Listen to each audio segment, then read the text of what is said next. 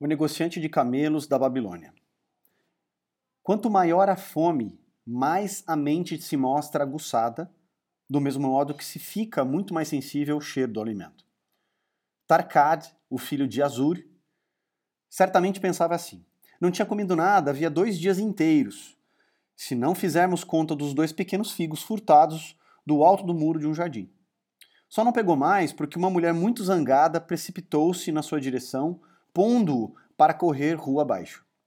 Seus gritos terríveis ainda ecoavam nos ouvidos dele quando já atravessava a praça do mercado e ajudaram, inclusive, a manter os dedos nervosos longe das tentadoras frutas que as vendedoras expunham em suas barracas. Nunca tinha reparado antes em quanta comida era trazida para os mercados da Babilônia e como cheiravam bem. Deixando o local, rumou para uma hospedaria e ficou zanzando na frente da casa de pasto. Quem sabe não encontraria por ali algum conhecido, alguém de quem pudesse arrancar como um empréstimo uma moeda de cobre, que ganharia para ele um sorriso do inamistoso dono da pousada e, com isso, um atendimento simpático. Sem dinheiro, tinha certeza de que o receberiam muito mal. Em sua abstração, viu-se inesperadamente cara a cara com o homem que mais gostaria de evitar, a alta e angulosa figura de Dabazir, o negociante de camelos. De todos os amigos e tantos outros a quem pedira emprestado pequenas somas, Dabazir fazia-o sentir-se desconfortável, porque Tarkad não havia cumprido a promessa de saldar o mais rápido possível uma antiga dívida. O rosto de Dabazir iluminou-se ao avistar o outro. Ora, ora, aqui temos Tarcade, justamente aquele que venho procurando para cobrar as duas moedas de cobre que lhe emprestei faz um mês, além da moeda de prata relativa a um primeiro empréstimo. Que belo encontro! Poderei fazer um bom uso dessas moedas ainda hoje. E então, jovem, o que me diz? Tarcade gaguejou, ficando vermelho. Faminto, achava-se sem energia para discutir com o descarado da Bazir. Mil desculpas, mil desculpas, murmurou fracamente. Mas hoje estou sem qualquer moeda de cobre ou de prata. Me dê mais um tempo. Ora, vamos lá, insistiu Dabazir. Então não pode arranjar algumas moedas de cobre e uma moeda de prata para pagar pela generosidade de um velho amigo de seu pai que o ajudou quando você se achava necessitado? Ainda não lhe paguei porque o azar tem me perseguido. O azar, não responsabilize os deuses por sua própria fraqueza. O azar persegue todo homem que pensa mais em pedir emprestado do que em pagar. Venha fazer-me companhia, rapaz, enquanto almoço. Estou com fome e quero contar-lhe uma história. Tarkad vacilou devido à franqueza brutal de Dabazir, mas aqui estava finalmente um convite para entrar na casa de pasto. Dabazir conduziu-o até um dos cantos da sala onde se sentaram sobre pequenos tapetes. Quando Kauskor, o proprietário, apareceu sorrindo, o negociante de camelos dirigiu-se a ele com a familiaridade de sempre. Gordo lagarto do deserto, traga-me uma perna de cabra bem tostadinha, com muito molho, pão e todas as verduras que tiver, pois estou com fome e preciso de muita comida. Não esqueça de meu amigo aqui. Traga para ele um copo d'água bastante fria, por favor, pois está fazendo um calor babilônico. Tarkad quase sentiu um desfalecimento. Devia ficar ali bebendo água enquanto o outro devorava diante de seus olhos uma perna de cabra inteira? Não disse nada. Não pensava em nada que pudesse dizer. Dabazir, entretanto, não sabia o que era o silêncio. Sorrindo e acenando com naturalidade para os outros fregueses que o conheciam, continuou. Ouvi de um viajante recém-chegado de Urfa informações sobre um homem muito rico que tem uma peça de pedra cortada tão fina que se pode ver através dela. Ele colocou-a na janela de sua casa para barrar a chuva. Segundo o viajante, é amarela, e quando ele mesmo olhou através dela, todo mundo do outro lado pareceu-lhe estranho e diferente da realidade. O que diz sobre isso, Tarkad?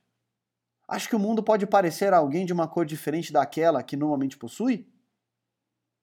Ouso dizer que sim, respondeu o jovem, mais interessado na gorda perda, perna de cabra que acabavam de colocar na frente de Dabazir. Bem, Sei que isso pode ser verdade, porque eu mesmo vi o mundo numa cor totalmente diferente daquela que ele geralmente apresenta. E a história que vou contar ilustra como cheguei a vê-lo em sua cor correta de novo. Dabazir vai contar uma história, sussurrou um freguês para o vizinho e chegou seu tapete mais para frente. Outros frequentadores trouxeram para ali o que estavam comendo e formaram um semicírculo. Mastigavam ruidosamente junto aos ouvidos de Tarcade e roçavam nele os ossos ainda carnosos. Só ele não estava comendo. Dabazir não dividira sua refeição, nem encorajara a pegar um pedaço do pesado pão que, depois de cortado, tinha rolado da bandeja para o solo. A história que vou contar, começou Dabazir fazendo uma pausa para dar uma mordida no bom pedaço de perna de cabra. Tem a ver com o início de minha vida e de como me tornei um negociante de camelos. Alguém aqui sabia que já fui um escravo na Síria? Um murmúrio de surpresa correu toda a plateia improvisada, trazendo um gran, uma grande satisfação a Dabazir. Quando ainda jovem, continuou Dabazir depois de um outro ataque furioso à perna de cabra, aprendi o ofício de meu pai, o fazedor de sandálias. Trabalhei com ele em sua loja e casei-me. Sendo novo e com habilidades ainda não inteiramente desenvolvidas, ganhava pouco, o bastante apenas para sustentar minha excelente mulher numa vida modesta.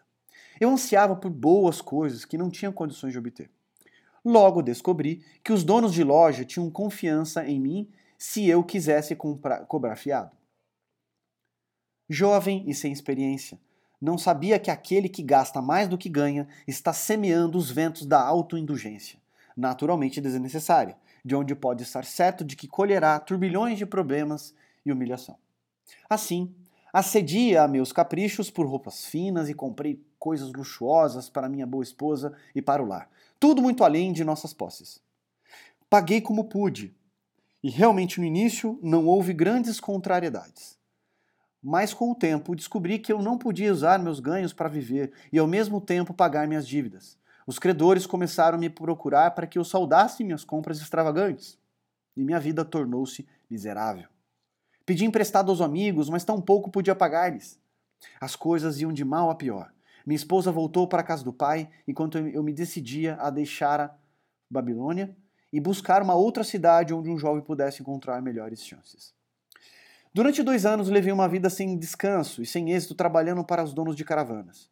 Daí, vi-me associado a um grupo de simpáticos salteadores que percorriam o deserto em busca de caravanas desarmadas. Essas ações eram indignas do filho de meu pai.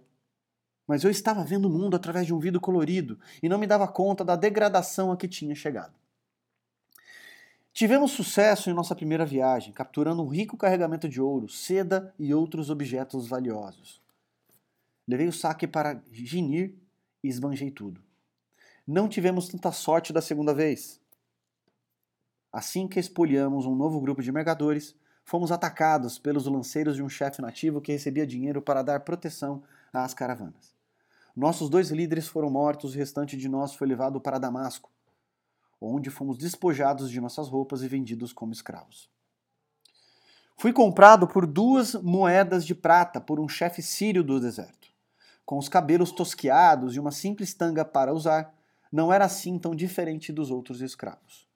Sendo um jovem prudente, achava tudo isso uma mera aventura, até que um dia meu amo me levou à presença de suas quatro esposas e disse-lhes que elas podiam, se quisessem, fazer de mim um eunuco. Somente eu, então, percebi como minha situação era realmente desesperadora. Esses homens do deserto eram ferozes e acostumados ao combate. Eu estava sujeito à vontade deles, sem armas nem meios de escapar. Eu ficava apavorado quando essas quatro mulheres começavam a me examinar. Perguntava a mim mesmo se poderia esperar piedade por parte delas. Cira, a primeira esposa, era a mais velha das quatro. Seu rosto não se mexia quando punha os olhos em mim. Desviava-me dela meio, meio descrente de minha sorte. A segunda esposa era uma desdenhosa beleza que me fitava com indiferença, como se eu fosse um verme da terra. As duas mais jovens viviam rindo como se tudo aquilo não passasse de uma excitante brincadeira. Pareceu durar um século a expectativa. Cada uma das mulheres dava a impressão de estar esperando pelas outras para decidir. Finalmente, Cira manifestou-se dizendo friamente: Temos eunucos de sobra, mas poucos e incompetentes guardadores de camelos. Ainda não fui visitar minha mãe, que se acha doente, porque não confio em nenhum de nossos escravos para conduzir meu camelo. Pergunte a esse outro se ele sabe conduzir camelos. Meu amo, então, me perguntou se eu sabia lidar com camelos. Empenhando-me por ocultar a ansiedade, respondi: Posso fazê-los ajoelharem-me, ajoelharem-se, posso compor-lhes as cargas, posso levá-los por longas viagens sem se cansarem. Se for necessário, posso consertar os arreios. O escravo sabe mais do que o necessário, observou meu ano. Se for seu desejo, Cira, use esse homem como o seu guardador de camelos. Assim, fiquei sob as ordens diretas de Cira. Naquele dia, conduzi seu camelo por uma longa viagem de visita à sua mãe doente. Tive a oportunidade de pedir-lhe que intercedesse por mim junto a, seu, a meu amo e contei-lhe que não era um escravo de nascença, mas o filho de um homem livre, um honrado fazedor de sandálias da Babilônia. Contei-lhe muitas coisas a respeito de minha própria vida. Seus comentários me deixaram desconcertado e refleti muito sobre o que ela me disse. Como pode chamar a si mesmo homem livre quando sua própria fraqueza o trouxe à condição em que se acha? Se um homem tem dentro de si a alma de um escravo, não é exatamente nisso que se transforma, não obstante seu nascimento, assim como a água procura o seu nível? Se um homem tem dentro dele a alma de um cidadão livre, não se tornará respeitado e honrado em sua própria cidade, a despeito de seu infortúnio? Por mais de um ano fui um escravo e vivi com escravos, mas não podia tornar-me um deles. Um dia, Cira me perguntou: Por que fica sozinho em sua tenda, quando os demais escravos aproveitam a folga, divertindo-se uns com os outros? Estou refletindo sobre o que a senhora me disse. Não acredito que tenha a alma de um escravo. Não posso juntar-me a eles, portanto, devo me manter à parte. Eu também me mantenho à parte, confidenciou-se-me ela. Meu dote era valioso e meu senhor casou-se comigo por conta disso. Mas ele não me deseja tudo quanto uma mulher almeja a ser desejada. Devido a isso e ao fato de ser estéril e não poder ter filhos, devo me manter à parte. Se fosse homem, preferiria morrer a me tornar um escravo, mas as convenções de nossa tribo reservam às mulheres o papel de escravas. O que acha de mim agora? perguntou-lhe a queima-roupa. Tenho a alma de um homem ou a de um escravo? Você tem vontade de salvar as dívidas que fez a Babilônia? Sim, tenho vontade, mas não vejo como.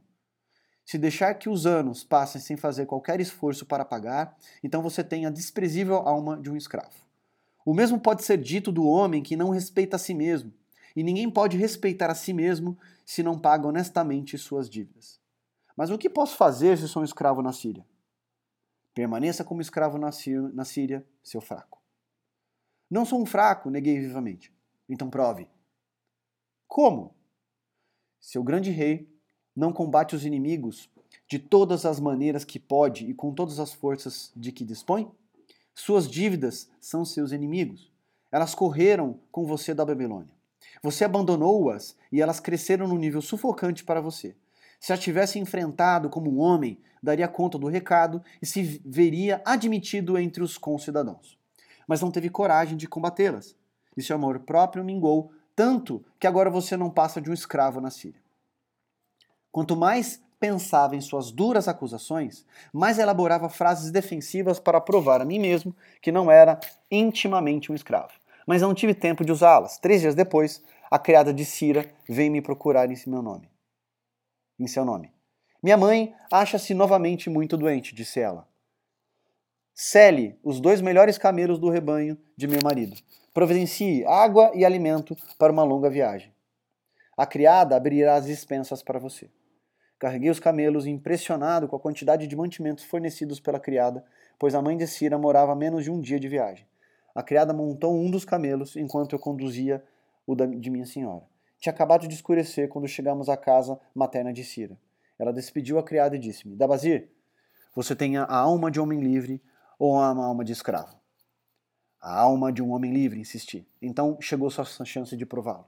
Nosso dono está desmaiado de tanta bebida e seus chefes não fizeram por menos. Pegue esses camelos e fuja. Nessa bolsa há roupas de meu amo e com que você poderá disfarçar-se. Direi que furtou os camelos e fugiu enquanto visitava minha mãe doente. Você tem a alma de uma rainha, disse-lhe. Como gostaria de conduzi-la à felicidade? A felicidade, respondeu ela. Não se acha à espera da esposa fugida numa terra distante, entre gente estranha. Mas vá, e possam os deuses do deserto protegê-los, pois o caminho é longo e escasso em alimento ou água. Já não era necessário insistir para que me fosse, mas quis ainda agradecer-lhe calorosamente e desapareci na noite.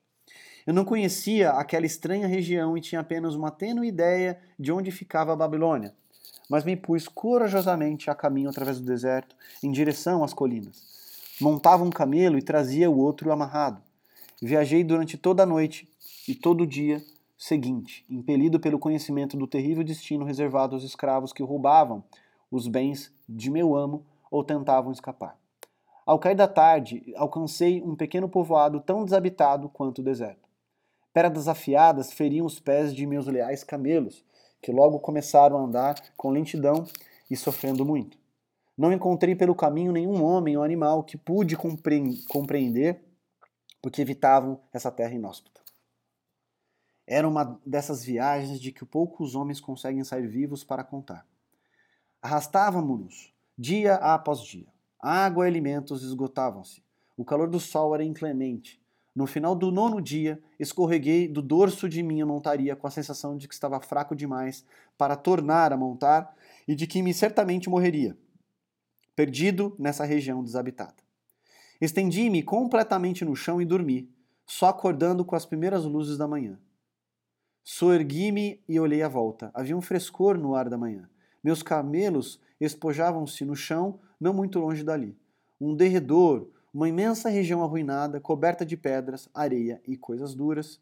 Nenhum sinal de água, nada de comer para homem ou camelo. Quem sabe não encontraria o meu fim nessa quietude extrema? Minha mente nunca estivera tão aguçada. Naquele momento, meu corpo não parecia ter qualquer importância meus lábios ressequidos e partidos numa língua seca e inchada, meu estômago vazio, tudo tinha perdido a suprema tortura do dia anterior. Eu olhava à minha frente desanimadora distância e novamente veio até minha pergunta: Tenho a alma de um escravo ou a alma de um homem livre? Então percebi com clareza que, se eu tivesse a alma de um escravo, entregaria os pontos, deixar-me-ia ficar ali deitado no deserto e morreria, o merecido fim para um escravo fugido. Mas e se tivesse alma de homem livre? Certamente faria tudo para voltar à Babilônia, pagaria aqueles que tinham confiado em mim, traria felicidade à minha esposa e realmente me amava, que realmente me amava, e paz de espírito aos meus familiares. Suas dívidas são os seus inimigos que o puseram para correr da Babilônia, tinha dito Cira. Sim, é isso mesmo. Por que me recusar a ficar em meu chão como homem? Por que permitira que minha esposa voltasse para a casa do pai? Então aconteceu uma coisa estranha. O mundo todo pareceu de uma cor diferente, como se eu tivesse estado olhando para ele através de uma pedra colorida, subitamente retirada. Via por fim os verdadeiros valores da, na vida. Morrer no deserto, não eu. Com a nova visão, dei-me conta das coisas que tinha de fazer. Primeiro voltaria à Babilônia e enfrentaria corajosamente todos os meus credores. Contaria a eles que, após anos de perambulações e infortúnio, estava de volta para regular todas as minhas dívidas tão rapidamente quanto os deuses me permitissem. Depois daria um verdadeiro lar à minha esposa e me tornaria um cidadão cuja conduta encheria de orgulho os meus pais. Minhas dívidas eram os meus inimigos. Mas os homens a quem pedir emprestado eram os meus amigos, pois tinham confiado e acreditado em mim. Eu caminhava sem sentir os pés firmes, que importava a fome? Que importava a sede? Não passavam de incidentes no caminho para a Babilônia. Dentro de mim agitava-se a alma de um homem livre, voltando à terra natal para conquistar seus inimigos e recompensar seus amigos. Eu vibrava com a resolução que tinha tomado. Os olhos turvos dos camelos brilharam ao timbre novo em minha voz rouca. Com grande esforço, depois de muitas tentativas, eles conseguiram sustentar-se sobre as pernas. Perseverantes, projetavam-se para frente em direção ao norte, onde algo dentro de mim me dizia que iríamos localizar Babilônia. Encontramos água. Passamos por uma região mais fértil onde topamos com relva e frutas. Descobrimos a pista para a Babilônia porque a alma de um homem livre olha a vida como uma série de problemas por resolver e os resolve, enquanto a alma de um escravo não se liberta da eterna lamúria. Que posso fazer se não posso, não passo de um escravo? E quanto a você, Tarcade? O estômago vazio não deixou a cabeça mais aguçada? Está pronto para pegar estrada que pode trazer de volta ao seu, ao seu autorrespeito? Já pode ver o mundo em sua verdadeira cor? Não tem o desejo de pagar honestamente suas dívidas, por maiores que sejam, e tornar-se mais uma vez um homem respeitado na Babilônia? Os olhos do jovem ficaram úmidos. Ele se levantou resolutamente. Você me fez ver algo importante. Já sinto vibrar em mim a alma de um homem livre. Mas como se arranjou nos primeiros tempos de seu retorno? perguntou um ouvinte atento. Onde a determinação, o caminho pode ser encontrado, respondeu Dabazir. Já me achava então determinado a fazer os planos corretos. Primeiro, visitei todos os homens a quem devia dinheiro, rogando-lhes indulgência até que eu pudesse ganhar o suficiente para saldar meus débitos. A maioria aceitou de bom grado minha proposta. Vários me insultaram, mas outros renovaram a oferta de ajuda. Um deles, Matom, o emprestador de dinheiro, ofereceu-me o verdadeiro socorro de que eu precisava. Informado de que eu tinha sido um guardador de camelos na Síria, ele me enviou a Nebatur, o negociante de camelos que acabava de ser escolhido pelo nosso bom rei para comprar muitos rebanhos de camelos saudáveis para uma grande expedição. Assim, pus à disposição de Nebatur todo o meu conhecimento sobre tais animais. Paulatinamente tornei-me capaz de pagar cada moeda de cobre e cada moeda de prata. Pude, por fim, andar de cabeça erguida, sentindo-me um homem honrado entre os ousados cidadãos dessa cidade. Dabazir fez uma pausa olhando para sua comida. Causcor, seu caracol, de uma figa, gritou bem alto para ser ouvido na cozinha. A comida está fria. Traga-me mais comida do forno. Sirva, sirva uma generosa porção a Tarcade, o filho de meu velho amigo, que está faminto e comerá comigo. Assim terminou a história de Dabazir, o negociante de camelos da velha Babilônia. Ele encontrou sua própria alma quando compreendeu uma grande verdade, uma verdade conhecida e usada por homens sábios muito antes do seu tempo. Ela tem tirado homens de todas as idades e dificuldades e conduzido ao sucesso, e assim continuará fazendo para todos aqueles que conseguem sentir seu mágico poder. Isso vale para qualquer pessoa que leia estas linhas. Onde há determinação, o caminho pode ser encontrado.